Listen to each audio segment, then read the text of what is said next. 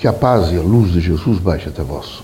Que as forças que emanam da sabedoria divina do Pai recaia até o vosso espírito, penetre em vosso coração e brilhe sempre no vosso lar. Leocádio José Correia, boa noite.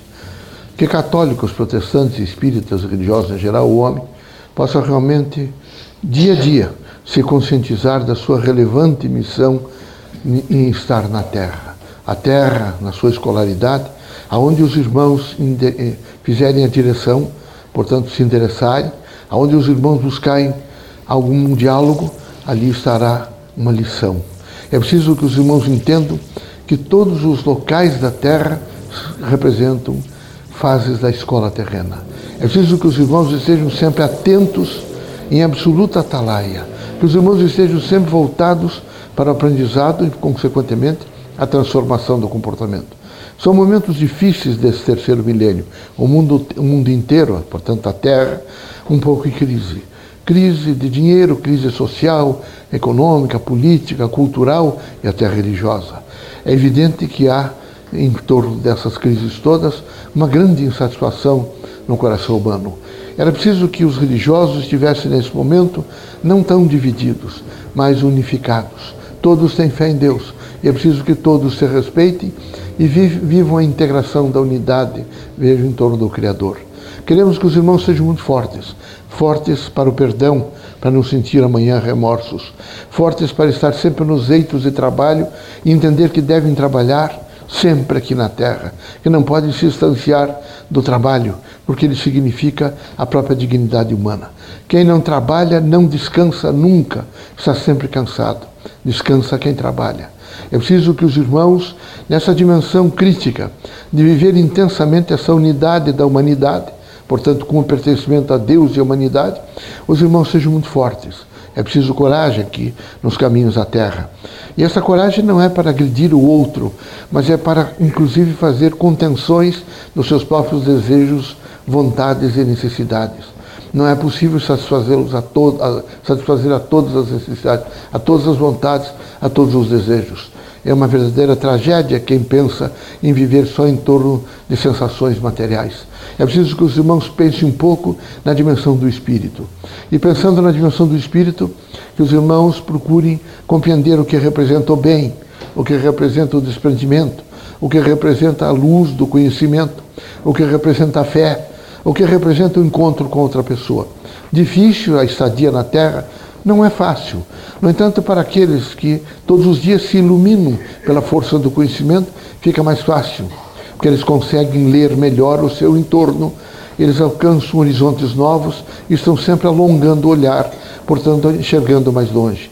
Queremos que os irmãos sejam muito fortes fortes para se tolerar, fortes para entender que os irmãos devem saber se suportar. É difícil, às vezes, o dia, a dor é muito difícil. No entanto, os irmãos não podem, em face da vossa dor, aumentar a dor social. É preciso um pouco de contenção, é preciso mais avaliação e, portanto, coragem. É preciso que os irmãos, na dimensão do próprio ser, estejam dispostos a se indagar mais. Cada um deve, todos os dias, pelo menos no momento da prece, formalizar um pouco o diálogo. Por que será que estou sentindo isso? O que é que eu estou sentindo? Quem eu sou realmente nessa dimensão? Pergunte muito cada um de per si se os irmãos amam. Mas pergunte se é amor ou só desejo sexual. Pergunte, pergunte aos irmãos se é amor ou complementação de necessidades físicas, biológicas. É preciso entender que o amor é um antídoto contra todos os males. É a força do bem, é a luz em toda a escuridão da terra. Por isso os irmãos precisam pensar muito no amor. É uma faculdade extraordinária que todos a possuem.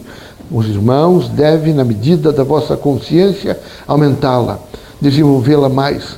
E cada criatura que os irmãos encontrarem, os irmãos, se não conseguem amar, pelo menos que os irmãos saibam tolerar. Aqui é necessário, particularmente aos religiosos, fazer o exercício de tolerância, sempre de tolerância.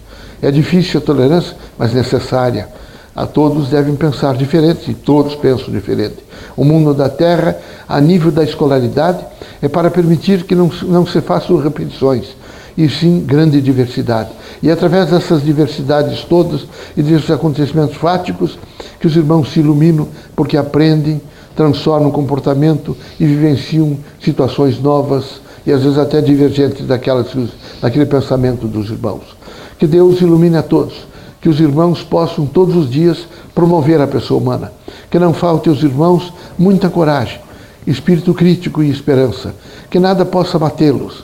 É preciso, nesse momento, fortalecer uma ordem espiritualista na Terra. É horrível o materialismo. O materialismo, nesse momento, sensibiliza os homens a poder material, a dinheiro, a fama, a riquezas, a todos esses benefícios da tecnologia. Ele não se preocupa nunca com o próximo. O materialismo avilta, destrói todas as esperanças, escurece o mundo.